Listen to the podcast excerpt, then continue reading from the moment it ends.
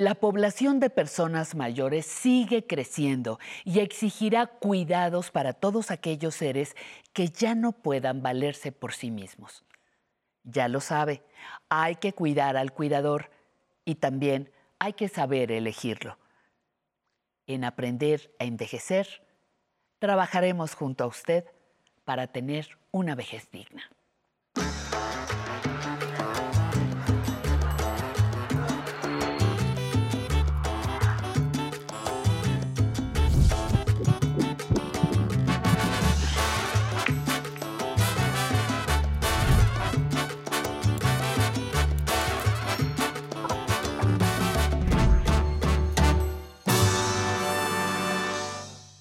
Buenos días, me da mucho gusto saludarlos en este primer programa del año 2022. Arrancamos para que ustedes conozcan más derechos, más información valiosa y ya saben, ya saben que tengan de este lado de la pantalla un aliado para que los apoye en todo lo que ustedes necesitan. Y hoy, y hoy vamos a tener un tema bien interesante. En esta etapa de la vida hay muchas personas que requieren apoyo que alguien las cuide. Algunos contratan empresas, otros a personas físicas, pero ¿cómo contratar? ¿A quién contratar? ¿Qué derechos, qué obligaciones van a tener las personas, tanto las que contratan como a las que estamos contratando? Y hoy, hoy vamos a tener aquí en el estudio a un experto que nos hablará sobre este tema. Pero ya saben, para conocer más del tema, los invito a que me acompañen a ver esta cápsula que hemos preparado con mucho cariño para todos ustedes.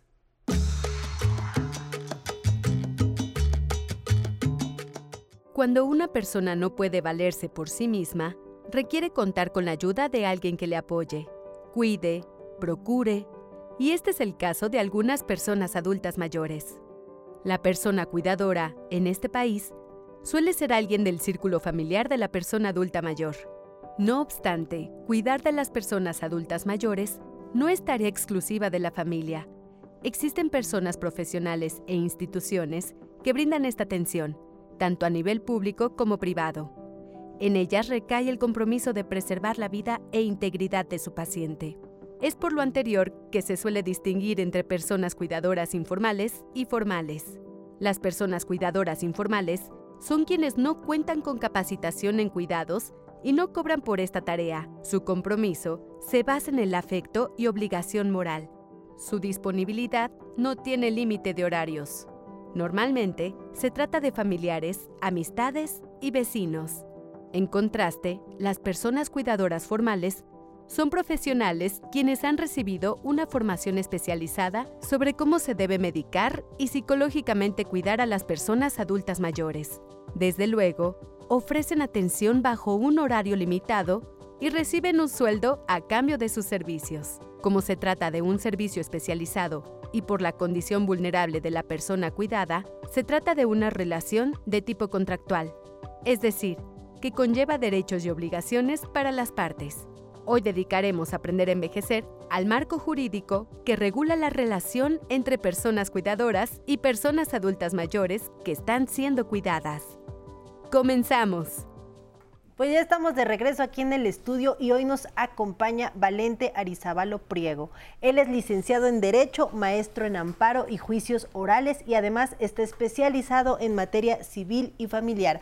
Valente, qué gusto que seas nuestro primer invitado de este 2022 aquí en el programa Aprender a Envejecer, en el programa de Conociendo mis Derechos. a mí también me da más gusto que podamos estar empezando el año con ese tema tan interesante. Felicidades a todos, a todos aquí, a todos los que están del otro lado de la pantalla con, este, con esta introducción en relación al cuidado que se tiene que dar o que se, se da en muchas ocasiones a personas adultas mayores, que como lo decía la cápsula, por una situación especial de la edad, del deterioro cognitivo, físico, necesitan estar eh, cuidadas y asistidas. En algunas ocasiones hasta 24 horas todos los días de la semana y bueno, pues se entiende que muchas veces los familiares por sus propias actividades no pueden hacerlo, pero pues tengo muchas dudas, mi querido Valente, nos vas a tener que auxiliar mucho y en primer lugar yo te consultaría, ¿quién debe de contratar? La persona adulta mayor, el familiar, ¿quién se recomienda que contrate? Yo creo que depende del caso particular y depende también el caso particular de quién contrata, es qué tipo de servicio contrato o qué estoy esperando yo al recibir ese servicio o ese cuidado.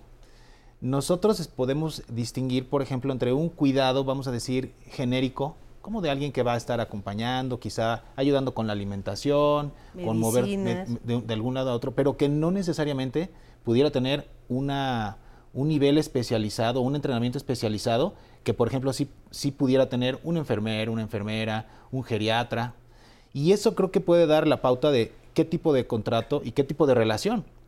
En muchas ocasiones, cuando por ejemplo el cuidado es eh, genérico, eh, pues puede ser una persona, quizá el, mismo personal doméstico de una casa que además se esté encargando de eso, o un personal doméstico que se encargue solo de eso. Ahí estaríamos hablando en principio de una relación laboral, ¿no? Como con el chofer, como con la cocinera, como con, con la doméstica, y estaríamos hablando en principio que irrigen ahí las normas de derecho laboral, ¿no? Prima vacacional, aguinaldo, porque estamos pensando que no se trata de algo especializado ahí estaríamos hablando de un contrato de trabajo que pudiera firmarse, celebrarse por escrito o no. En la mayoría de los casos, en situaciones como estas, no hay contratos por escrito y lo sabemos. Sin embargo, sí hay esa relación y sí hay esa atención. Cuando pensamos nosotros en algo especializado, entonces hablamos de esa prestación de servicios. Y ahí sí tenemos que estar siempre frente a la existencia de un contrato. Y esta eh, segunda opción, a su vez, se abre de otra manera, ¿no? ¿Quién lo va a, llevar a cabo, a formalizar. Si tú estás en condiciones como adulto mayor de pensar en el presente, que necesitas, que, tienes esa necesidad y estás capaz física y mentalmente para poder contratarlo, lo harás tú. Pero en la mayoría de los casos no es así. En la mayoría de los casos son los parientes, las personas que están encargadas de la custodia de ese adulto mayor, las que tienen que decidir quién lo cuida y bajo qué circunstancias. Persona física o una empresa o una especializada ya, ¿no? Que tienen los cuidadores para cada cierto caso que se requiera. Eh, Valente, hablas de unas cuestiones muy importantes, dejar formalizadas estas relaciones, porque tener a una persona en mi domicilio que se está haciendo cargo de un adulto mayor, pues sin lugar a dudas implica una gran responsabilidad. ¿Qué dejar claro en estos contratos, Valente? Sobre todo, ¿cuál es el servicio que se va a recibir? Es decir, ¿hasta dónde llega? Exacto. ¿Qué servicio es solo cuidado? ¿Es estar tomando decisiones incluso médicas, eh, de, suministro de, medicamentos? Eso eh, y el tiempo. O sea, ¿cuánto tiempo voy a estar yo a cargo del adulto mayor cuando a mí me contratan como ese prestador de servicios? Y para cambio de me eso, contratan, ¿no? vayan a decir, bueno, ya que estás aquí, pues haznos la comida, lávale la ropa, ¿no? Dejar muy claro que, para qué se requiere esa persona. Y como contraprestación, ¿cuánto es lo que se va a pagar por ese servicio? Entonces, el contrato debería contener primero el término, o sea, ¿cuánto tiempo nos estamos, estamos contratando? ¿Cuánto tiempo va a durar esto? ¿Un, un año, seis meses, dos meses? ¿En qué consisten los derechos y obligaciones de las partes? Tu cuidador, ¿a qué te comprometes? ¿A qué estás obligado a hacer?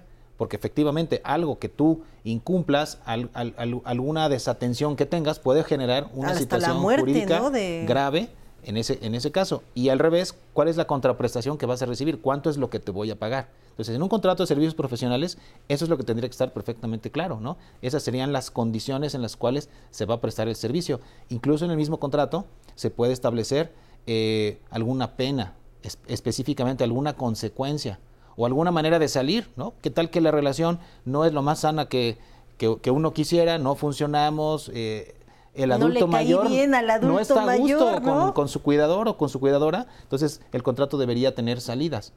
Ahora, ¿con quién contrato? regresando a esa, a esa pregunta, ¿será una persona física? O sea, yo contrato al enfermero, entre el enfermero y yo, o hay muchas agencias de colocación que ofrecen ese tipo de servicios. Yo contrato a una agencia que se dedica a proporcionar el servicio. ¿Quién va a decidir la persona que va a dar el servicio? Pues en, principio la agencia.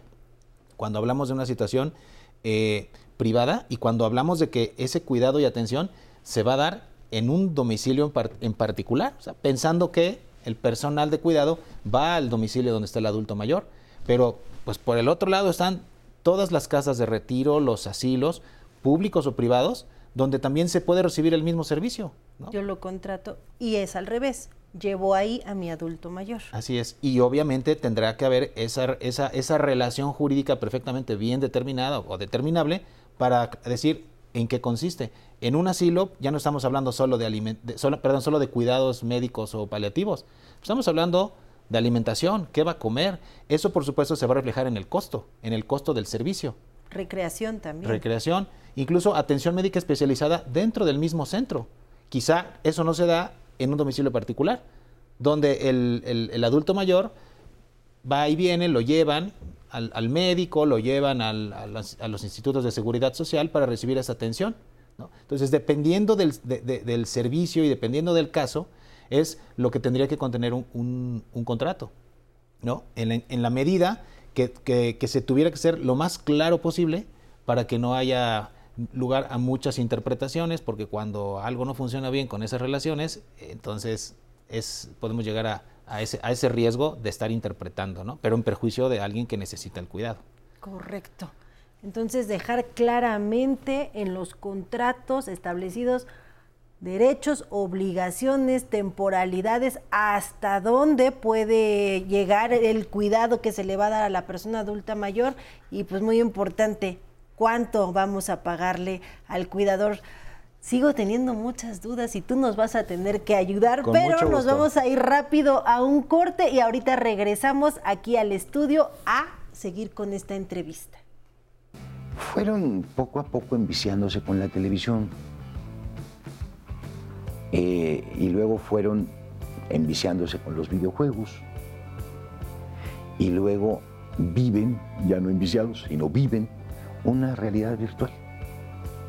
Ya las relaciones afectuosas se dan a través de las redes sociales. Eh, las citas, las amistades, cuentan más las virtuales que las reales. Son un montón de sujetos aislados en una comunidad virtual en la realidad están solos y se pasan no sé cuántas horas al día frente a una pantalla. Han renunciado a la vida real por estar frente a una pantalla.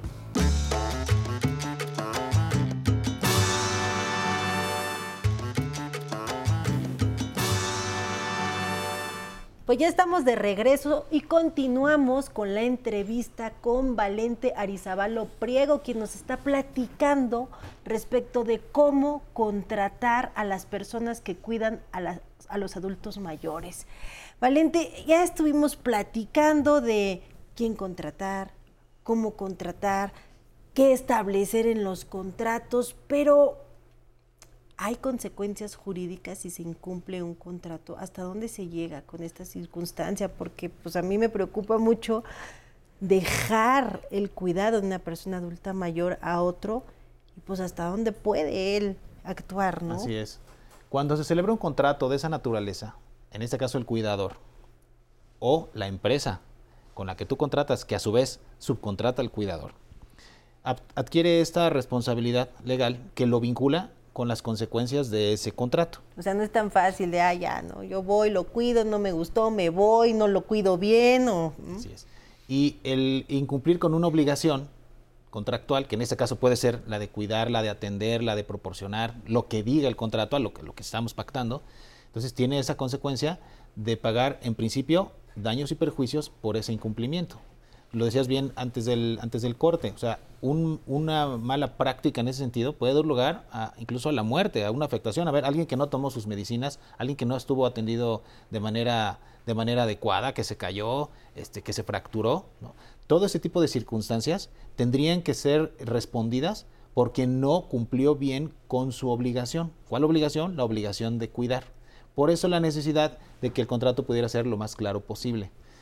Normalmente suele suceder, las personas que contratan, pues firman el contrato que les pudiera presentar el proveedor, pero no lo leen o no lo entienden. O sea, sí hay que darse un momento para quedar perfectamente claro de cuáles son esas condiciones y saber, tanto uno como el otro, cuál es la consecuencia, porque también puede haber una consecuencia del otro lado. O sea, si mi obligación es pagar, ¿qué pasa si yo no pago a tiempo?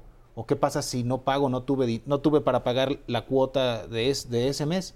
¿Qué va a pasar? Yo estoy esperando que alguien cuide a mi adulto mayor, pero si yo no pago, o no le suministro los bienes necesarios al cuidador, ¿no? Si el cuidador tiene que cambiarle sonda a mi adulto mayor y yo no se la suministro, pues cómo le va a hacer, ¿no? Entonces entraría, ahí en ese caso se entraría en una situación complicada donde el principal afectado sería nuestro adulto mayor. Entonces, ¿qué, pasaría si yo quiero dar por terminada una relación? Yo contraté con alguien, pero no nos entendimos. Bueno, el contrato podría tener esas las bases de la salida. ¿Qué sucedería?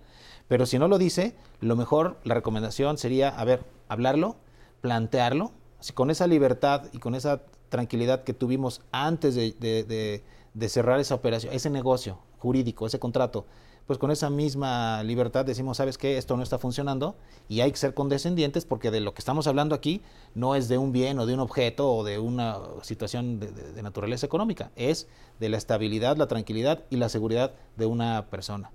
Por eso sería ideal que cualquier eh, terminación de ese tipo de relaciones pudiera ser hablada y de común acuerdo.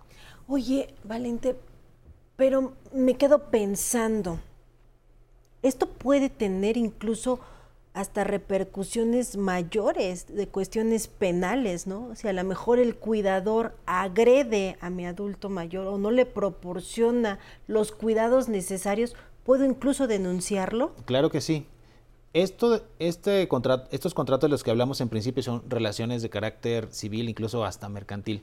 Pero, por supuesto, corre de manera paralela una responsabilidad penal que pudiera generarse por el descuido, por la omisión de hacer, de proporcionar o por actos positivos como ese de agredir o robar. O sea, hay personas que abusan de quien, del adulto mayor y sustraen y, cometen otro tipo de, hechos que pudieran catalogarse este, como, como delitos, por supuesto que sí. ¿Ante quién acudir cuando eso suceda? Bueno, si estamos en, en ese supuesto de la comisión o la posible comisión de un delito, denuncia ante el Ministerio Público. El Ministerio Público tendrá que investigar si lo que yo denuncio en relación con esa relación, con ese cuidado o descuido, puede eh, actualizar algún delito. Y por el otro lado, si las partes que van a dar por terminada una relación no lo pueden hacer libremente y de común acuerdo, el que sienta que, el, cualquiera de los dos que sienta que no se le están respetando sus derechos puede acudir ante un juzgado de lo civil para eh, poner en la mesa los derechos y obligaciones que se tenían que cumplir y que un juez resolviera en caso de controversia.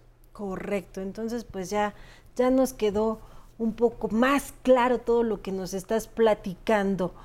Sin lugar a dudas, papelito habla, dejarlo bien claro y asentado todo lo que vamos a permitir, los derechos, las obligaciones que vamos a tener y sobre todo, sobre todo que nuestros amigos sepan que en caso de incumplimiento hay sanciones, hay penas y hay medios a los cuales se pueden recurrir.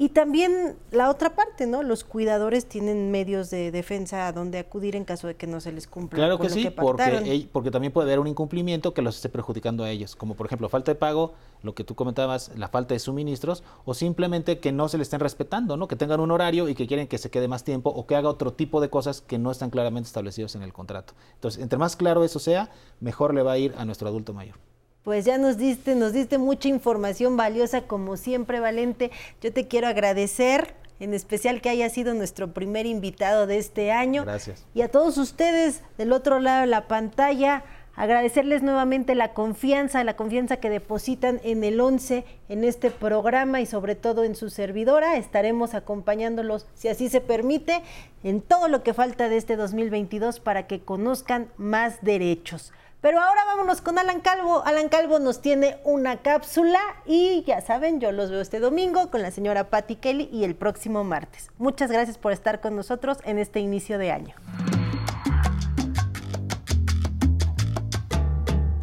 A través de la aplicación para teléfonos celulares App CDMX, puede consultar el mapa de las siete líneas del Metrobús, pero también la hora de llegada de los autobuses a cada estación si aún no cuenta con la aplicación, puede descargarla gratuitamente en la App Store para iOS y Play Store para Android.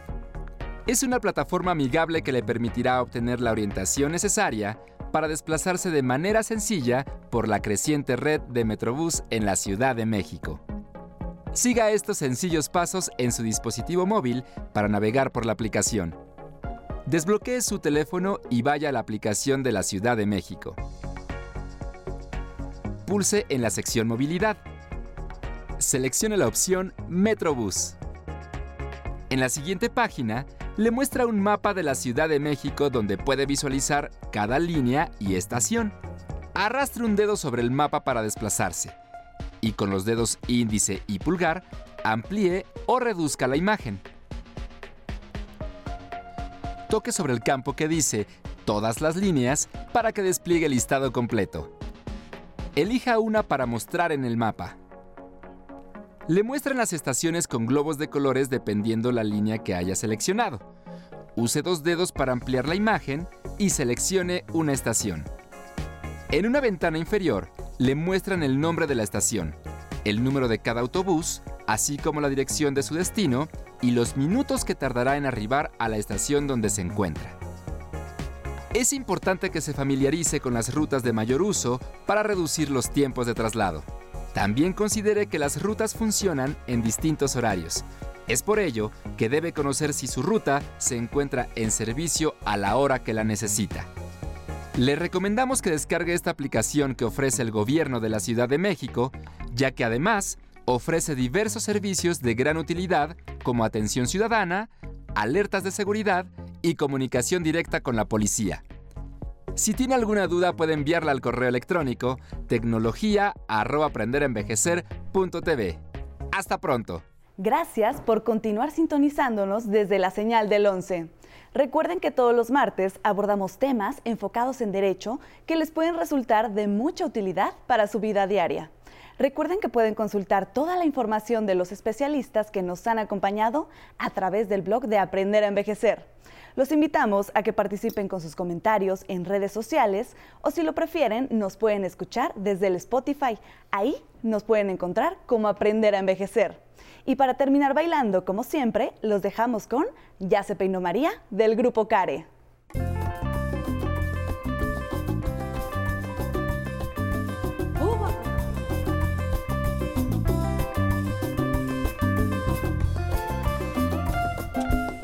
Se peinó el crepito, María, ya se peinó el crepito, María. Ya, ya, ya, ya, ya, ya. María ya está peinada, María ya está peinada. Qué risa me da pa' verla en la playa desgreñada. María ya está peinada, que sí, María ya está peinada.